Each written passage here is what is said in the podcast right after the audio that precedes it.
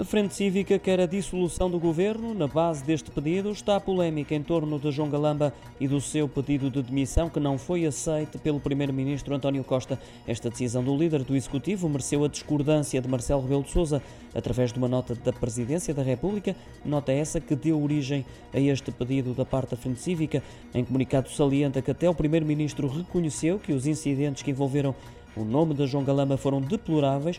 Estranha por isso que António Costa tenha recusado o pedido de demissão do responsável pela pasta das infraestruturas. No mesmo documento, diz, e passo a citar, que esta atuação choca os portugueses e configura um irregular funcionamento das instituições. Sugere assim ao Presidente da República que convoque o Conselho de Estado para demitir o governo.